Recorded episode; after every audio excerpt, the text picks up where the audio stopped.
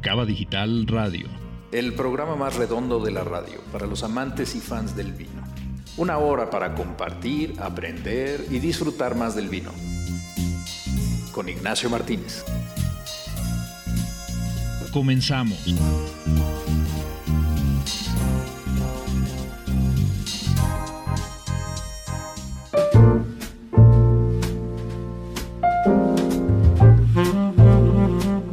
Amigos, muy buenas, buenas noches. Ya estamos en Cava Digital Radio para platicar de vino y de todos sus secretos. Hoy les voy a platicar de, pues bueno, unas guías que existen para el vino. Las ahorita las vamos a comentar con nuestro invitado de lujo, Andrés Arenas, eh, que pues bueno, en un momento le voy a dar la bienvenida. Y pues bueno, con la intención de que tengamos nosotros toda una referencia para platicar y conocer de vino, eh, existen unas guías que me encantará que Andrés me platique a ver qué opina de ellas. Um, una de las guías más conocidas, por cierto, pues es esta guía de vinos Parker, que pues bueno, es muy reconocida que de, hecho la, hace el crítico americano Robert Parker, y que él con su equipo cata y puntúa eh, los vinos. Y pues bueno, me encantaría que tú nos dijeras, Andrés, bienvenido, ¿qué opinas de la guía Parker? Nacho, ¿cómo estás? Buenas noches. Muchas gracias por invitarme aquí a Cava Digital, eh, un lugar donde, bueno, vamos a tratar de promover la cultura del vino en México, que mucha falta nos hace, ¿no? Bueno, mira, yo, mi opinión sobre Robert Parker es que creo que es un gran referente para poder eh, eh, tener una, una clara referencia de los vinos, ¿no? vamos a encontrar de todas las categorías, con todo el, el, este, el, el referente que eh, todo el equipo Robert Parker nos da, ¿no? Y pues bueno, la verdad es que creo que en México muchos de los consumidores de, de vino eh, toman como referencia eh, la puntuación de Robert Parker, ¿no? Desde los vinos muy económicos hasta los vinos muy, muy caros. Ahora, yo digo, por ejemplo, hay otra, hay otra guía que es la de Wine Spectator y que, bueno, en este caso fue fundada por Bob Morrissey y que, bueno, pues, algunos dicen que es la revista más leída del mundo en referencia del vino. Y um, con esto, pues bueno, me gustaría darle la bienvenida a Joana Vallejo, que va llegando. Y ya saben, el tráfico de aquí de la ciudad es, este, no, no, no, no tiene honor y no importa la hora, eh, siempre vamos a encontrar por ahí algunos obstáculos que salvar. Eh, Joe, buenas noches, ¿cómo estás? Bienvenida al programa. ¿Cómo están todos? Qué gusto. La verdad es que siempre es un placer y no importa la hora, hablar de vino siempre me va a apasionar. ¿Cómo están? Eh, vamos a probar un vino espectacular que la verdad me encanta. Todavía no vamos a hablar mucho de eso, pero lo que me gusta mucho del programa es que los queremos ir llevando no solo en la teoría un poco este, desmitificando, ¿no? Y haciendo saber que que el vino, como siempre digo, es fácil, tiene que ser amigable, fácil, eh, cotidiano, eh, también práctico. O sea, siempre hablo de que mucha gente me dice, ¿cómo aprendo de vino? ¿Cómo sé? ¿Qué curso me meto? Mm, y yo siempre les digo, tomen vino. ¿Quieren saber de vino? Tomen vino. Entonces, en este programa vamos a intentar, en la medida de lo posible, irlos guiando desde lejos para que puedan tener una cata junto con nosotros, una degustación de diferentes etiquetas y, puedan así darse cuenta de que todos los vinos son distintos y que realmente hablar de ellos eh, es bien, es muy complicado para nosotros los sommeliers porque de pronto dices, oye, pero ¿cómo que cerezas negras compotadas con eh, azúcar residual? Y, o sea, de pronto la gente se, le cuesta mucho trabajo entender lo que nosotros decimos, pero cuando ustedes lo tienen frente a ustedes y lo están, y, es una cata guiada, siempre, se los prometo, es mucho más fácil. ¿O no, Nacho? Totalmente de acuerdo, Joe. Eh, digo, realmente el mundo complejo del vino y que justo para allá iba yo en mi comentario eh, en relación a las guías, por ejemplo esta de Wine Spectator y la de Robert Parker, en el que ellos presumen pues valorar de manera internacional las etiquetas de vino que existen.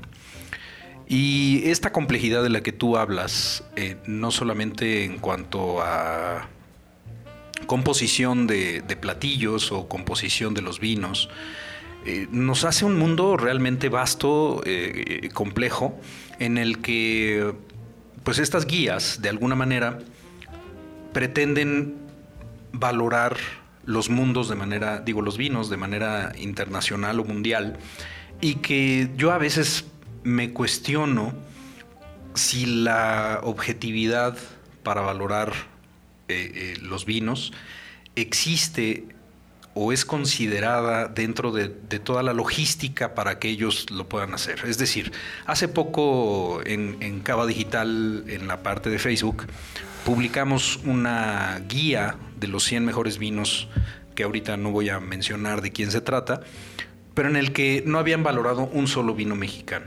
Y pues digo, obviamente si pretendes decir que tu, vina, que, tu lista es una guía eh, de, vinos internacionales o de etiquetas internacionales, pues cómo no integras a un país como México que finalmente pues es considerado productor y que están haciendo un gran trabajo y que en este en tu, en tu listado ni siquiera hayas contemplado el, el probar un vino mexicano, ¿no? un vino de esta región. Entonces, de aquí, de las guías más importantes, como es la de Parker y la de, y la de Wine Spectator, este, les pregunto a ustedes, como sommeliers, ¿qué representa para, para el vino estas guías? Andrés, ¿qué me dices? Pues mira, eh, creo que son las dos guías más importantes, los dos referentes más importantes para la calificación. Si quieres ver una calificación de un vino en el mundo, Wine Spectator y Robert Parker, pero particularmente desde mi punto de vista como, como sommelier, como el último eh, eh, medio para llegar al consumidor final, que es el cliente, yo te puedo decir que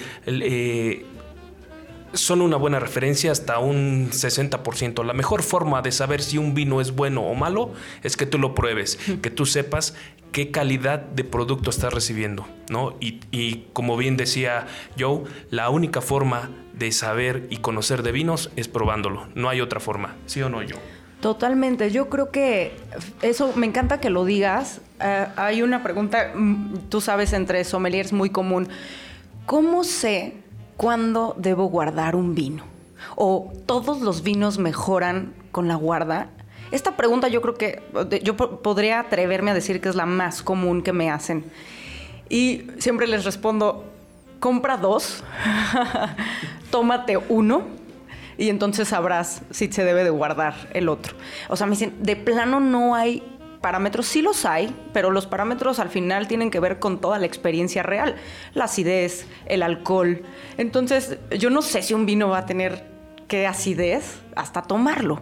¿Estás de acuerdo? Entonces, al final, la única forma, y lo que tanto hablas de las guías, al final de verdad la única forma en la que tú sepas si un vino está bien logrado, si está bien hecho, si tiene las características y la calidad adecuada, es bebiéndolo.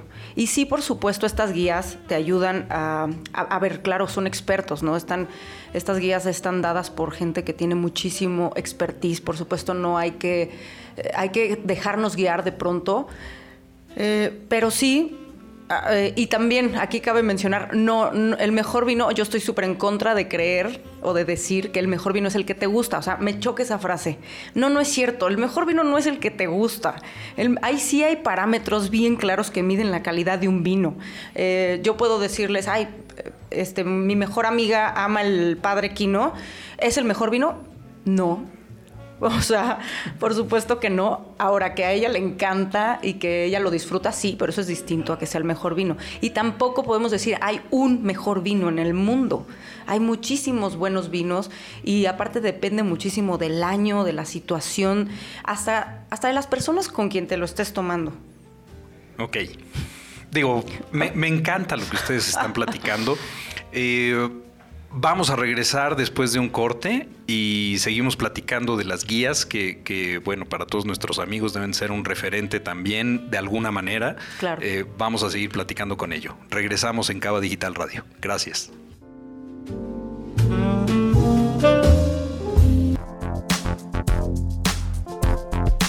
Agita tu copa y deja respirar tu vino.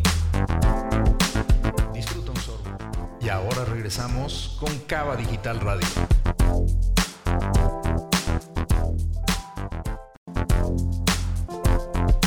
Ya estamos de regreso para seguir disfrutando los secretos, sabores y aromas del vino.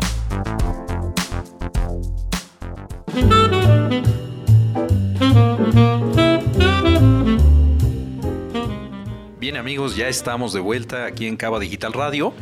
Eh, estamos platicando acerca de las guías que existen de vino y que, bueno, pues una de las, uno de los cuestionamientos que yo les estoy haciendo a Joana y a Andrés es acerca de, de si el universo que contempla estas guías es suficiente para poder considerarlas como una verdadera guía internacional. Una, una, de las, digo, obviamente me, me, me, puse a investigar. Hay, por ejemplo, dos guías de vinos españoles. Una es la guía Peñín y otra guía que no sé si sea tan conocida se llama este, Wine Up. Eh, y, bueno, por ejemplo, en el caso de la guía Peñín, muchos la consideran como la mejor guía de vinos españoles. Eh, y, y esta de Wine Up, por ejemplo, analiza aproximadamente 1.300 etiquetas españolas. Digo, aquí al menos ya nos están diciendo cuál es el universo que están contemplando. Y, eh, sin embargo, pues bueno, etiquetas españolas debe de haber, no sé, millones. Sí. Yo no sé si millones, pero, pero seguramente más de 10.000 etiquetas, ¿no? Este, con toda certeza. Y, digo, si alguien hablaba por ahí que hay más, de 800 denominaciones de origen en España, que no sé tampoco si la cifra sea correcta, pero bueno, este, obviamente no puedes hablar de, menos de 10.000 etiquetas este, españolas eh, formales y demás, ¿no? Y bueno, esta guía contempla 1.200 o 1.300 etiquetas. Entonces, a final de cuentas, mi comentario va en el sentido, mi reflexión va en el sentido de de si efectivamente estas guías nos pueden servir como una referencia para nosotros tomar vino. Sin embargo, pues bueno, los expertos me encantaría escuchar su opinión. Andrés, por ejemplo, ¿qué opinas? Pues mira, yo creo que sí es, una, es un gran referente para los que queremos iniciarnos en el mundo del vino. Entras a Guía Peñín, buscas un, uno de los vinos que relación precio-calidad sea de los más eh, visitados. Y bueno, vas, lo compras y empiezas a probar. Y tú dices, sí, realmente sí vale la pena los 90 puntos, o 92, o 95, o los 80, o los 70 puntos que le pusieron. ¿no? Creo que sí es un gran referente, pero al final del día, eh, si quieres conocer más vinos, tienes que ir a, a una tienda de vinos, compra el más barato y compra de los más caros de, de acuerdo a tus posibilidades, los, los, pruebas y tú darás tu, tu veredicto si sí valió la pena los 80 o 90 puntos que le pusieron estas guías, ¿no? Creo que es la mejor forma de hacerlo. No sé qué opines yo. Eh, a mí me gusta mucho leer y sí me, sí me gusta que existan estas guías, por supuesto, porque no todo el mundo va a tener a veces acceso eh, a, encontrar a veces ni siquiera el vino y otras veces a poder pagarlo. Entonces es como esta forma rica de... Es como cuando lees un libro de, no sé, nunca has ido a Italia y lees un libro sobre Sicilia y dices, ay, te imaginas ahí. Una guía te ayuda mucho a imaginar que, dónde se hace el vino, eh, qué puntuaciones le dan. Eh, no sé, o sea, estoy tratando como de imaginarme a una persona que lee y que no va a probar ese vino, puede ser súper romántico, ¿eh? Realmente esta literatura de solo leer y solo ver las puntuaciones que alguien da puede ser súper romántico. Qué interesante punto de vista. digo, la verdad, yo en este momento me encantaría quedarme, creo que con dos ideas. Una, la que menciona Andrés, acerca de, de, sí tomar como un referente eh, de los vinos que en este momento están catando eh, estos expertos en vino y que de alguna manera la segunda idea me encanta también el hecho de la recomendación de que vayan a la tienda, traten de conseguir uno de estos vinos de referencia y compren otro, compárenlos, vivan su propia experiencia y empiecen a aprender de ella, ¿no?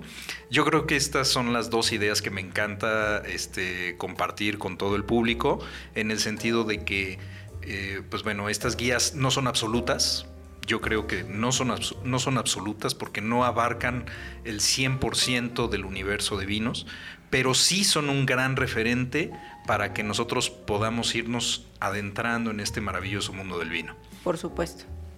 Sí, claro. Sommelier a la carta, con Joana Vallejo. Joe, me encantaría que en este momento nos platiques acerca de tu cápsula de sommelier a la carta y que, bueno, pues el micrófono es tuyo. Pues eh, el tema que elegimos ahora fue un tema que me, llamó mucho la atención porque eh, a mí me gusta mucho hablar de diferentes cosas en el vino. Poco hablo de cepas y ahorita les voy a explicar por qué, pero quiero hablarles en esta cápsula de sommelier a la carta de Pinot Noir. La Pinot Noir es una uva que se suena muchísimo, que yo creo que han visto incluso películas alrededor de la Pinot Noir. Es una cepa que se considera como súper glamurosa, súper gourmet, una cepa hasta cierto punto pretenciosa, inclusive, eh, oriunda de Francia, de la Borgoña, pero que hay muchos mitos también alrededor de ella. Y yo quiero decirles que nunca, yo tengo siempre prohibido en mis, en mis cursos que doy, nunca hablemos de una cepa, hablemos de un terruño. ¿Por qué? Porque es como si yo les dijera, em, híjole, si yo les presento, si ahorita estuviéramos juntos todos las personas que nos están escuchando y tuviéramos una cata de cuatro distintos Pinot Noir, no sé, un chileno, eh, un francés, eh, de, de, diferentes regiones, se los prometo que probablemente no sabrían que todo es Pinot Noir. ¿No? Al final eh, los vinos son distintos dependiendo de la región donde provengan, pero sí... Obviamente tiene características organolépticas similares la Pinot Noir. La Pinot Noir en todas partes del mundo es una cepa difícil de cultivar, es una cepa como muy quisquillosa, le cuesta, necesita eh, mucho frío, es una uva de cáscara delgada. Y si, y si tuviéramos una copa de vino ahorita, que la vamos a tener más adelante, realmente se darían cuenta que es tenue, es como una agüita de Jamaica. A los mexicanos en general, en general, nos apetecen los vinos con capas altas, con cuerpos gordos. Yo creo, Andrés, tú que estás de, verdad así en contacto directo con los clientes, te das cuenta que, no sé, a veces les abres un Pinot Noir y dicen, ay, y este vino tenue de... No me gustó, lo, lo sienten insípido, como un agua de Jamaica, ¿cierto? Sí, en, algunas, en, algunos casos, algunos clientes, bueno, nuestro, el paladar mexicano está acostumbrado a cosas eh, potentes como el picante, como eh, este, las especias, ¿no? Que son muy potentes. Entonces, nuestro paladar eh, necesita también cosas potentes. Y hay clientes que sí te dicen, oye, ¿sabes qué? Pinot Noir está muy muy flojo, muy, la verdad es que no, no es lo que esperaba. Y te piden un vino de toro, ¿no? Entonces, eh, entonces tienes que ir tratando de buscar al cliente y, perfilar el, tipo de vino que, le gusta. Pero sí, en general, el paladar mexicano está acostumbrado a cosas muy potentes, ¿no? Comemos picante, comemos eh, mucha especie. Entonces, pues ahí está el mole. Entonces, pues bueno, sí, sí tienes toda la razón. Pero hay que entender entonces que no es que sea un vino un vino mal hecho, un vino con menos color. Yo siempre hago una analogía eh, de las personas, ¿no? Es como si yo les dijera, ¿es bueno o malo ser rubio? ¿Es bueno o malo ser pelirrojo? ¿Es bueno o malo ser moreno? al final es de gustos. Y un Pinot Noir, digamos, se inclina más hacia los colores tenues y diría es mucho más blanco o más pelirrojo que moreno. Y así hay que juzgar los vinos también. Tú decías hace, hace rato eh, que estábamos fuera de aire, es que las personas, o sea, de la vista, del olfato, eh, al final eh, la intimidad, realmente en esta parte visual somos a veces muy juzgones, ¿no? O nos, nos vamos mucho por esa parte. En México lo he visto muchísimas veces. Queremos vinos corposos, intensos, con capas altas y cuando nos ofrecen un vino tenue, más elegante, con un poco menos de alcohol, decimos, híjole, este vino no me gustó. Y es normal, como bien lo dices, nuestro paladar está acostumbrado a cosas muy, muy fuertes, nos gusta la intensidad aromática, gustativa pero hay que entender que la Pinot Noir es así, aunque sean distintas en, en, distintas partes del mundo, sí en general vamos a obtener vinos tenues, y vinos muy frutales, vinos muy elegantes, vinos hasta un poco femeninos. No, no me refiero a femeninos que le gusten a las mujeres, me refiero a que si fueran una persona serían mujer, ¿no? Como más sutiles, más elegantes, eh, más dulces. Eh, son este, esta clase de, circunstancias o de valores vamos a encontrar dentro de un, dentro de un vino. ¿Qué opinas, Nacho? Pues yo opino que me encanta platicar de vino. Eh, hoy vamos a, este, vamos a hacer una pausa en un momento. Eh, um, y, bueno, pues me encanta que, ustedes la forma en cómo describen los vinos es como si estuvieran platicando de sus hijos, caray. Eh, digo, los conocen ya de una manera muy cercana. digo, hay que aprender mucho de ustedes. Y bueno, pues el público que nos esté escuchando con toda certeza va a apreciar todos los comentarios que nos hacen. Digo, en, un momento, ahora que regresemos del corte, vamos a escuchar a Marcos Flores. Eh, que nos va a platicar justamente de esta región de la que estaba describiendo Joana de Francia, que es la Borgoña. Eh, y, bueno, pues eh, yo les pido a todos los eh, fanáticos y amantes del vino que escuchen las palabras de Marcos, que tiene una gran sabiduría y nos describe la Borgoña como si estuviésemos viéndola en un mapa eh, eh, auditivo que nos describe perfectamente bien la región. Y bueno, pues regresamos del corte con Marcos Flores. Gracias.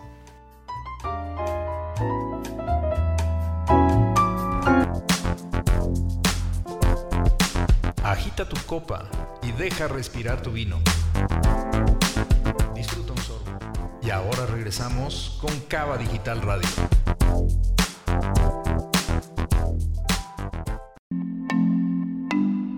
El mundo del sommelier con Marc Flores.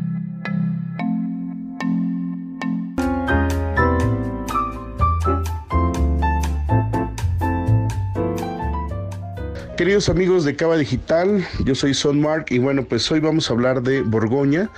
Es una región muy querida por muchos de los sommeliers, muy, muy reconocida. Vamos a hablar de que además de ser reconocida, es un reto para los sommeliers aprenderse tantos nombres, tantas apelaciones, pero sobre todo entender qué es lo que sucede en estos vinos elaborados con una sola uva, que se llaman monovarietales. En el caso de Borgoña, una de sus principales características es su clima y su suelo, que son estos elementos que se conocen con el nombre de terroir, en francés se escribe terroir, y eh, es lo que nos va a dar esa complejidad donde una parcela puede ser totalmente distinta a la de al lado y puede costar totalmente distinto. No estamos hablando de vinos con una producción súper limitada. En total en Borgoña tenemos este, 27 mil hectáreas aproximadamente. Estamos hablando de aproximadamente 200 millones de botellas, mil productores de uva independientes. También encontramos lo que son los negociantes, que son las personas que o compran uva o compran mosto y arman sus propios vinos. En su mayoría vamos a tener que es vino blanco, el 61%, 30% de vino tinto, 8% de cremán y 1% solamente de rosé. Son vinos que eh, la verdad se requiere eh, probar poco a poco, empezar por las apelaciones básicas y poco a poco ir subiendo hasta llegar a los famosos Gran Cru. Y bueno, eh, si analizamos Borgoña, Borgoña está en el este de Francia y de norte a sur vamos a tener diferentes departamentos. Lyon, la parte norte, donde vamos a encontrar a Chablis. Chablis que tiene un clima marítimo con inviernos muy fríos y heladas primaverales. Y este es un problema muy serio ya que año con año sufren mucho para que se dé la brotación. Sin embargo, estamos hablando que en Chablis existen cuatro niveles de apelaciones. La más pequeña se llama precisamente Petit Chablis. Después Chablis, que es lo más común de ver en, en las tiendas de vino. Después tenemos Premier Cru y por último Gran Cru con siete viñedos con esta categoría. Eh, no solamente cuando hablamos de, de, Borgoña hablamos de apelaciones y de su categoría, también es importante empezar a entender los productores. Hay productores más prestigiados que otros. Este, por ejemplo, hay negociantes también que, que producen vinos de mejor calidad que que negociantes muy masivos, ¿no? En México hay bastantes, eh, algunos nombres que les puedo sugerir, por ejemplo, negociantes como Louis Jadot, como Joseph Drouin, eh, tenemos este, en Chablis, por ejemplo, William Fevre, que es un, buen Chablis, este, entre otros. Y bueno, ya yendo más hacia abajo, tenemos lo que es la eh, Côte d'Or, que se va a subdividir en Côte de Nuit y Côte de Bon. La Côte de Nuit es donde vamos a encontrar la mejor producción de vino tinto y de todo Borgoña, en una comuna que es la más importante, que es Bon Romané, donde hay seis Gran Cruz. El más importante, que lleva el nombre de la bodega que lo elabora, que se llama Romané Conti. Y el domain de la Romané Conti es uno de los más importantes a nivel mundial y a veces es considerado el vino más caro del mundo. Para que tenga una idea, es un vino que puede llegar a alcanzar precios de más de 300 mil, ya puesto aquí en México. Eh, bueno, sin embargo, también hay otros como la Tash, Richburg, Romané San Viván, este, la Romaní, que es una apelación muy pequeñita que también pertenece a la Borgoña. Y, y, bueno, y después tenemos otras comunas como Gevrey Chambertin, que también está en México. Aquí, por ejemplo, tenemos nueve Gran Cruz. Algunos productores importantes está Armand Rousseau, por ejemplo, Dujac, Meo Camuset, entre otros. Y después, yéndonos más hacia abajo, tenemos lo que es Morey Saint-Denis pegado a Chambol Musigny. Uno más masculino, en el caso de Morey Saint-Denis. Aquí vamos a encontrar vinos como Clos La Roche, como Momesan, como este con el dominio Momesan, perdón, con Clodutart. Eh, por mencionarles algunos. Y en Chambol Musigny se le conoce como la dama de la Borgoña. ¿Por qué? Porque son vinos más femeninos, más sutiles y donde vamos a encontrar que el principal productor se llama Georges de Boguet. Después, eh, en la parte sur, en la Côte de Bon, vamos a tener que eh, está la apelación más importante para producción de vinos blancos que se llama Pouligny Montrachet, Chesan Montrachet, donde está encabezado por un gran cru que se llama Le Montrachet y después tenemos otros vinos que se llaman Batar Montrachet, Cruz Batar Montrachet, Chevalier Montrachet, entre otros. Son, es una comuna muy importante. Aquí cuando hablamos de vinos blancos no hablamos vinos blancos para consumo inmediato, sino hablamos de vinos de mucha guarda. Inclusive hay algunos vinos que cuando tienen cierta edad se generan sedimentos, que son estas partes sólidas en la botella, y se requiere tener una decantación. Es decir, pasar el vino de una botella a un decanter evitando eh, eh, que pasen los sedimentos, la parte sólida de la botella al recipiente. Utilizando una vela esto para que eh, veamos cómo, cómo, cómo van estas partes sólidas. ¿no? Aquí también hay algunas apelaciones como Mersol, que si bien no tiene gran cru, Mersol para mí es precio-calidad de las mejores apelaciones. Tenemos Bon, Bon Clos de Mouche, entre, entre las apelaciones pues más representativas. Eh, en la Côte de Bom, aunque su principal producción es blanca, hay dos comunas que se caracterizan por tener buena producción de vino tinto, como es el caso de Pomar y como es el caso de Boliné. Y, bueno, ya después nos vamos más hacia el sur y aquí empezamos a tener más influencia mediterránea. Eh, bueno, algo que no les comenté, el, tema de suelos en Chablis, tenemos una base calcárea con fósiles crustáceos. Su nombre técnico es Quimerigen y eso le aporta esa complejidad, esos aromas de brisa de mar, de, de, calcio, de yeso, eh, de pedernal a los vinos de Chablis. Y más hacia la parte sur, eh, lo que es Codemí y Codebón, vamos a tener arcilla calcárea y de repente algo de arena también y algo de margas. Este, eh, esto eh, las texturas de los suelos, bueno, pues en otro programa ya les platicaré de qué manera impactan en cada tipo de uva y cómo se expresan. Y bueno, más abajo les decía, tenemos el Saunier Loire, donde están los vinos de Chalonnet. Aquí hay muy buena producción de vinos tintos, no llegan a Gran Cru, pero tiene Premier Cruz como Rully, como Mercury, como Gibri, etc. Y después más hacia abajo tenemos el Maconé, donde está un vino que se consume mucho en México, se llama Puyi Fusé. Ojo, aquí no hay que confundirlo con el Puyi Fumé que se elabora en, el Val de la Loire, en, la parte norte de Francia. Son muy parecidas la, la pronunciación, pero allá es Fumé y aquí es Fusé. Y, bueno, este, también hay bastantes productores. Y por último, ya en la parte sur, más mediterránea, vamos a tener que es el Beaujolais, en el departamento de Ron, tenemos vinos con una uva que se llama Gamay. Gamay, aquí la particularidad de esta uva es que va a tener unas aromas de nota de motita de plátano. Este, el tipo de elaboración se llama maceración carbónica, que consiste en fermentar las uvas de adentro hacia afuera. Son vinos muy jóvenes y que entre más eh, jóvenes se consuman, es mejor su calidad vas a encontrar mucha frutalidad y, la parte de notas florales en este vino. Este, esto es muy particular de los vinos de Beaujolais. Se volvió muy famoso por la fiesta que se hace año, cada tercer jueves de noviembre de cada año, porque se lanza el Beaujolais Nouveau y, y la verdad pues hay quienes eh, nada más esperan algún pretexto para descorchar una botella y bueno, pues esta es una festividad bastante popular que ya también se ha hecho popular aquí en México. Sin embargo, hay algunas apelaciones que no son Premier Cru ni Gran Cru, pero vale la pena mencionar, como en el caso, son 10 de hecho, pero las más sobresalientes desde mi punto de vista son la, de Morgon, Moulin Fleury, Chenin, entre otros, ¿no? Y bueno, ahora que está el, el, tema de los enamorados y todo este rollo que acaba de pasar, este, tenemos el Sanamour, ¿no?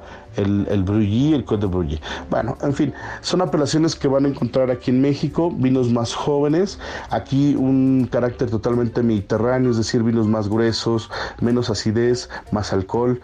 Y, bueno, pues esto a grandes rasgos es la Borgoña, es una región que vale la pena visitar. Eh, toda su región, desde norte a sur, tiene un encanto y sí, definitivamente es un viaje que todo amante del vino tiene que hacer.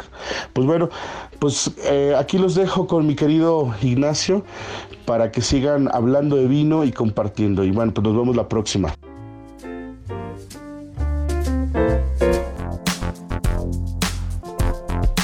Agita tu copa y deja respirar tu vino. Y ahora regresamos con Cava Digital Radio.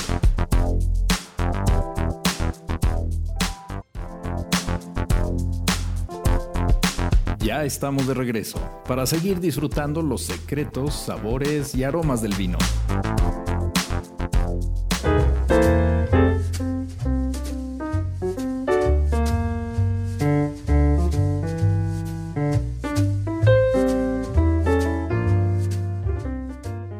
amigos, ya estamos de vuelta aquí en Cava Digital Radio. Y bueno, me voy a permitir ahora sí introducir formalmente a nuestro invitado especial de la semana, Andrés Arenas, sommelier, con más de 25 años de experiencia en el mundo de, la, de los restaurantes, del servicio, y bueno, siete años ya de sommelier, lo cual Andrés, pues bueno, a mí se me hace mucho.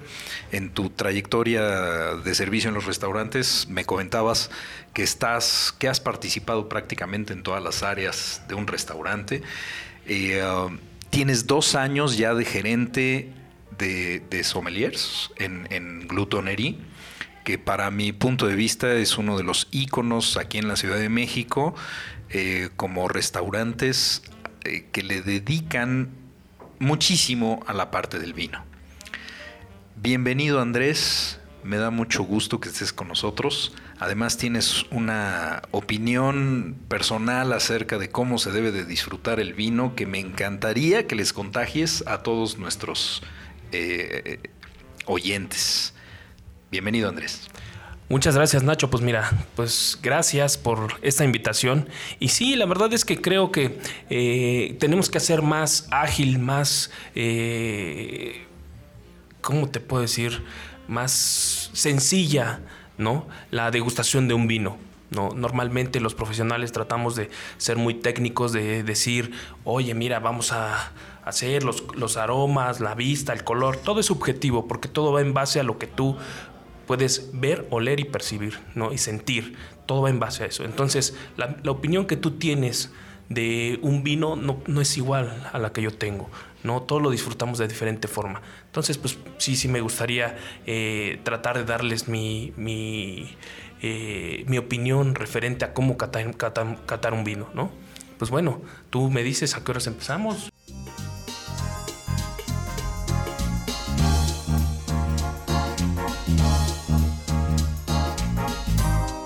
Cava Digital presenta el vino de la semana. Sin vino no hay paraíso. Una etiqueta distinta cada semana. Su origen y características para que disfrutes más del maravilloso mundo del vino.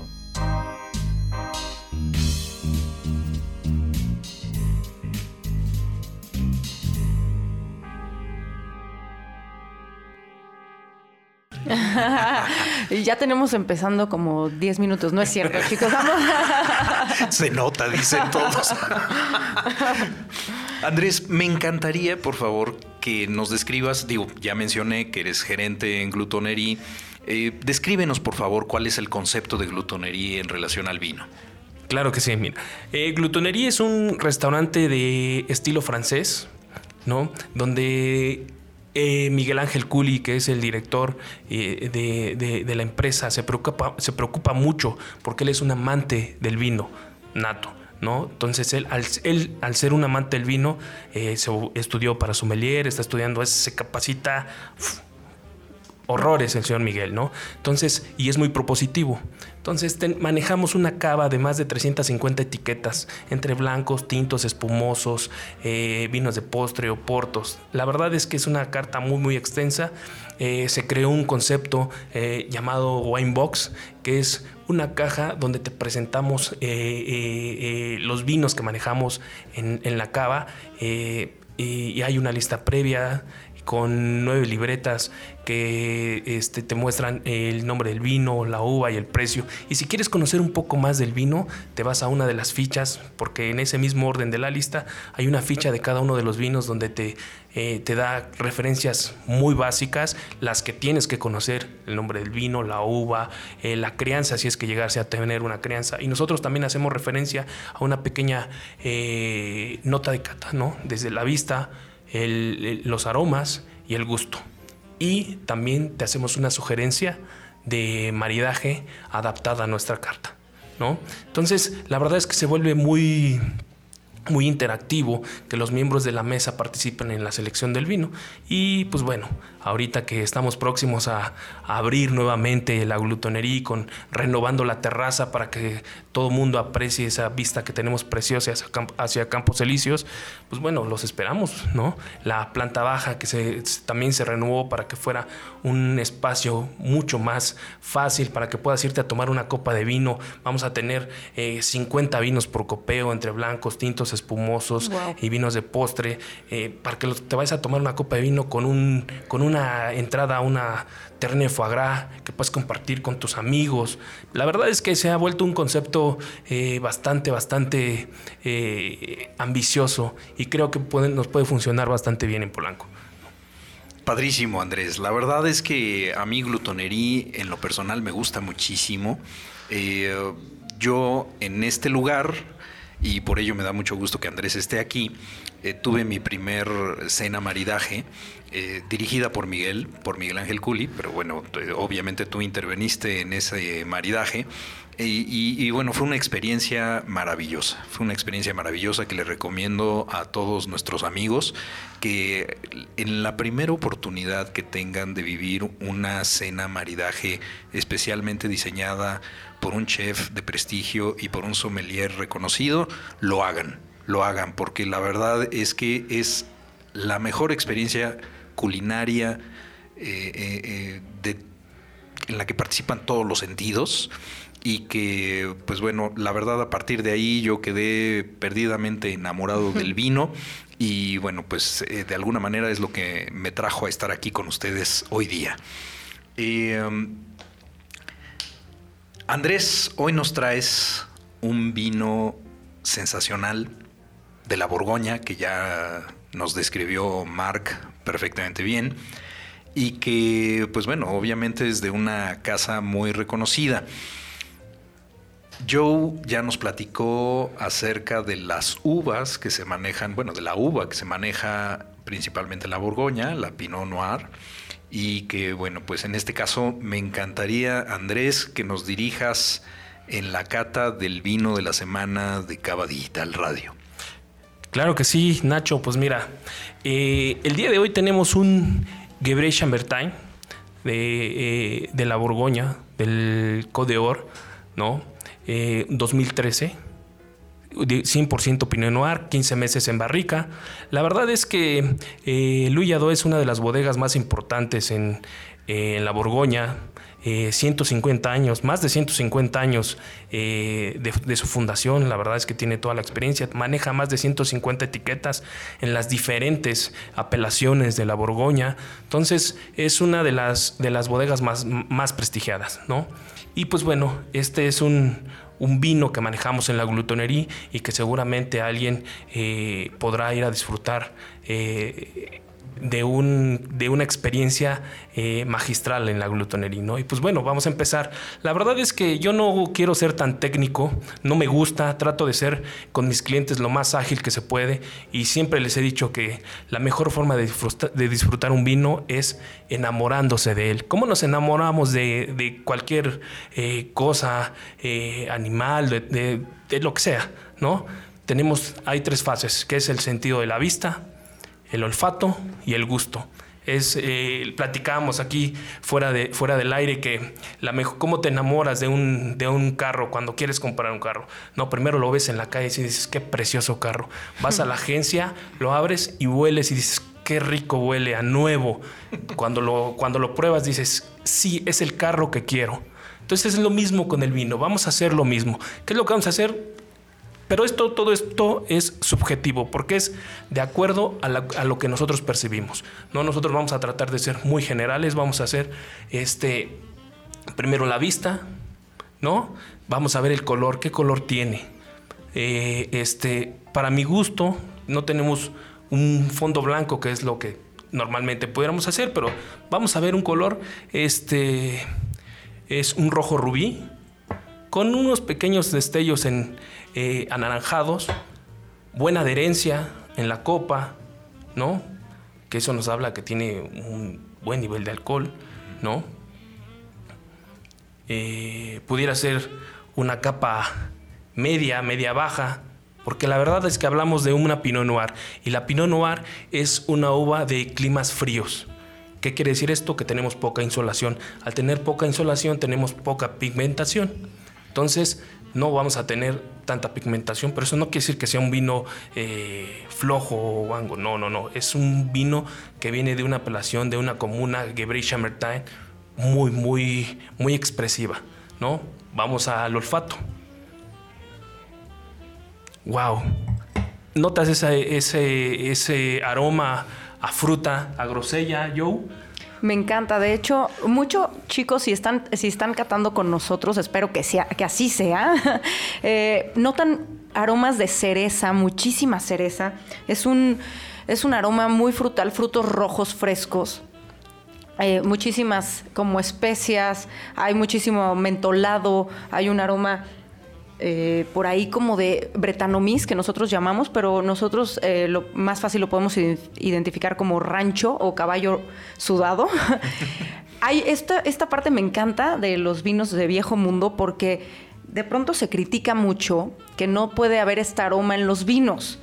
Y a mí siempre me ha encantado, o sea, me recuerda a mi infancia, o sea, eh, en el rancho, o sea, como que este, este aroma de, de animal, este, pero rico, como de hípico. Sí, claro. Y por ahí muy atrás tenemos unas notas de humedad, pero de este, notas eh, de aromas de humedad elegante, como un poco de hongo, ¿no? Esta nota húmeda que cuando abres una caja de champiñones eh, te llega rico. Eso me encanta también de la Pinot Noir, ¿no? La frutalidad, la, la, nota húmeda, la nota de pimienta, muy, muy rico. Vamos al gusto, ¿no? Ahora vamos al gusto para que veamos qué es lo que hemos hecho. Siempre me encanta que vean la vista y, el olfato para que se enamoren y culminemos con el gusto. Venga.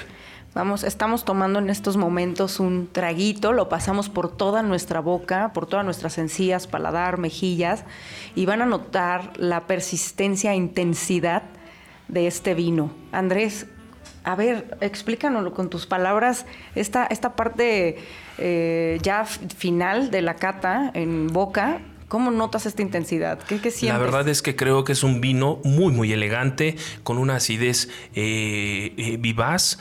Entra muy fácil, la nota te, recuerda la nota de, de cuando entra la fruta, la nota de cereza que mencionabas, muy muy presente, la nota también de, la barrica, porque este vino pasó 15 meses en barrica de nueva, de sus tonelerías que, propias de Luyado. La verdad es que es un vino muy muy elegante, muy complejo. Eh, uy, nos podríamos pasar una hora hablando de, todo lo que puede expresar el vino en boca. Y pues bueno, Lamentablemente se nos acaba el tiempo. Eh, amigos, los esperamos la próxima semana en Cava Digital Radio con un nuevo vino de la semana y otro invitado muy especial. Muchas gracias y buenas noches. Buenas noches. Buenas noches.